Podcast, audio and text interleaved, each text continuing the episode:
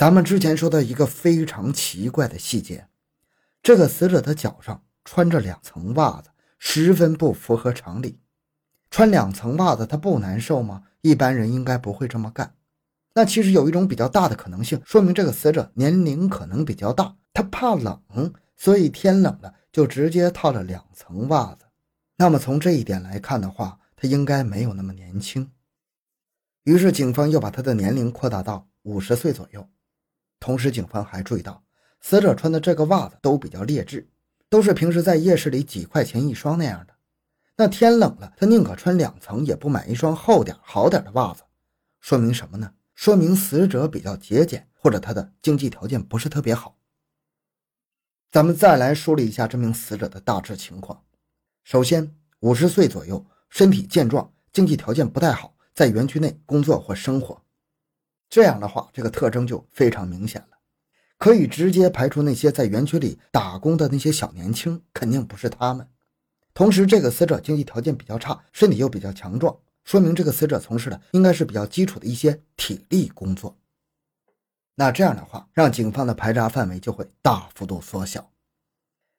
警方马上对西北角的所有企业展开排查。重点调查近半个月以来有没有一直没来上班，或者诸如运输、保洁等这些职位的中年职工。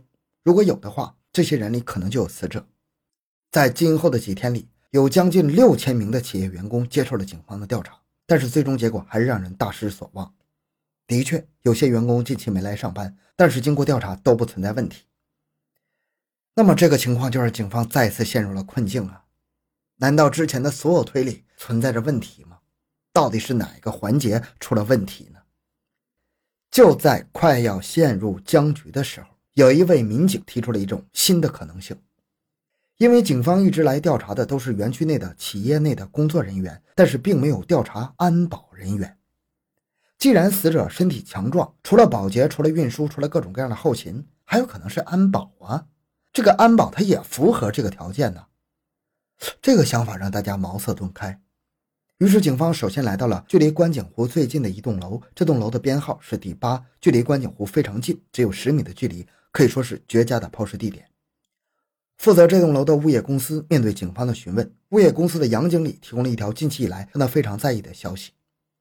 他说，他们有个公司保安叫中山，从上个月十一号二十四日下了夜班之后，就再也没来上过班，员工宿舍的舍友们也没有看他回去过这么个情况。大家非常奇怪。不过，在两天之后的十一月二十六号这天下午，杨经理收到一条短信。一看，这个短信是中山发来的短信。他在短信说自己的儿子在广东出事了，很紧急，他要去处理，所以直接就过去了，也没来得及请假。而这件事给杨经理留下了深刻的印象，因为以前中山请假都会写一个请假条，并且亲自交给杨经理，但这次他好像很急，不辞而别。而是两天之后给他发了一个短信，所以经过警方的盘问，杨经理把这事儿想起来了。这个消息让警方警觉起来，于是就让杨经理给这个中山打电话。但是很奇怪，这个电话一直打不通，一直都是关机状态，情况更加可疑了。于是警方又查看了十一月二十四号当天的值班工作安排，发现当天晚上这个中山是夜班前半夜晚上十一点下班。他下班之后跟他交接的保安队长叫杨泽，那么这个杨泽会不会知道中山的下落呢？警方来到杨泽的宿舍，想找他问一问。结果来到这个宿舍一看，这个杨泽跟中山竟然是同一个宿舍的，这是一个四人间，还有其他两名同事也住在这里。于是警方就顺带着对这三名同事询问了一下中山的情况，结果发现大伙描述的这个中山的年龄、身高、体貌特征等与这个死者是非常的吻合。再看中山的床头上有一把椅子，椅子上有四只袜子，而这四只袜子都是两只套在一起的，这跟死者脚上的袜子是一模一样的。这个情况让警方非常激动，于是就借着情况询问了一下中山的生活习惯。公司的同事说，这个中山是从大山里来的，一直从事体力工作，让他患上了轻度的风湿类关节炎，所以冬天特别怕冷。每一次上夜班都会穿上两层袜子。现在基本可以确定，死者就是中山了。警方大受振奋呢。既然确定死者是谁，那么下一步就是按照之前推测的调查他的人际关系网，看看谁跟他有仇，谁跟他不对付。不过面对警方的询问，同事们表示，好多人跟他都不对付。为什么呢？这个中山人不怎么合群，而且性格太过孤僻，工作也不认真，天天迟到早退，上班天天玩手机，所以很多人都不喜欢他。但是要说仇嘛，也谈不上有仇。就是感觉这个人不靠谱，或者为人不太行，这就难办了。警方只能暂时放一放，那就先去询问一下这个保安队长杨泽吧。毕竟当天晚上是他俩交接班的呀。问一问这个中山当天晚上有没有什么其他情况。但是面对警方的询问，这个杨泽的反应有点冷淡呢，好像他这个人不喜欢跟生人说话似的，基本上不怎么回答，就只是单纯的表述说当天晚上。没什么异常，说这个中山呢，经常嫌工资低，说不想干了，有可能啊是回家了。但是杨泽的这个举动引起了警方的注意，于是警方再次找到物业的杨经理，向他询问说，这个杨泽跟这个中山两人关系怎样？经理就说，这两人关系非常不好。这个杨泽是两年前入职的，非常勤快，人际关系处理不错，就被任命为保安队长。这个保安队一共八个人，平时他都是说一不二的，下面的队员很给面子，也都很配合工作。唯独这个中山是个例外。中山他的年纪比杨泽要大，所以对这个年轻的杨泽呢就不服，经常顶撞，不好好干活，不听话。那么时间一长，杨泽就不高兴了，两人经常闹矛盾，甚至有一次在宿舍里面还打起来了。所以说，杨泽和中山这个冲突是比较大的。那么这个杨泽就具备一定的作案嫌疑。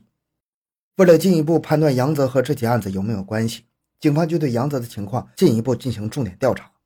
结果发现，杨泽是一个有过犯罪前科的人，曾经因为抢劫罪被判了十四年，出狱以后来这儿当保安了。警方对杨泽展开讯问，面对警方，杨泽倒是表现的比较平静。警方问他：“你跟中山的关系怎么样啊？”杨泽不假思索地说：“关系还可以啊。”警方知道杨泽在撒谎，他跟中山之间的关系非常糟糕，这是大家有目共睹的。但是他为什么撒谎呢？为了查清当天晚上到底发生什么，杨泽到底有没有问题，警方去调取了当天晚上大楼内的监控录像，结果很快发现了奇怪的地方。当天晚上十点五十八，也就是杨泽和中山交接的时间之前，监控拍到了杨泽在这个时间段走进了监控室，这个情况非常奇怪。这个时间应该是去保安室和中山接班，为什么来到监控室呢？正当警方疑惑的时候，他们惊讶地发现这个监控录像突然断了。在之后的画面就是第二天早晨七点的录像了，也就是说，二十四号晚上十一点到二十五号早晨七点中间八个小时的录像不翼而飞了。这是杨泽值班的时间，种种迹象表明保安队长杨泽有重大嫌疑，于是警方迅速逮捕了杨泽。最终，杨泽终于开口了。他承认是自己杀害了中山，因为中山来自大山里的农村，而杨泽是武汉本地人。他认为自己高高在上，认为中山就是一个乡巴佬，所以他经常用这个词汇来称呼中山。农村出生的中山不拘小节，也不善于和人沟通，所以在工作中经常和杨泽发生冲突和误会。就在案发两个月前十月份的一天，中山在宿舍上完厕所，没有把厕所冲干净，杨泽看见了，就让他把厕所给冲洗干净。但是中山碍于面子，他没有这么做，于是两人就发生了冲突，冲突越来越激烈，最后开始上手了。杨泽人高马大，身体健壮，中山就被打败了，打伤了。后来中山请假到医院去治疗，医药费花了两千块。为此，他决定要讨要个说法，于是就来到公司找到杨经理。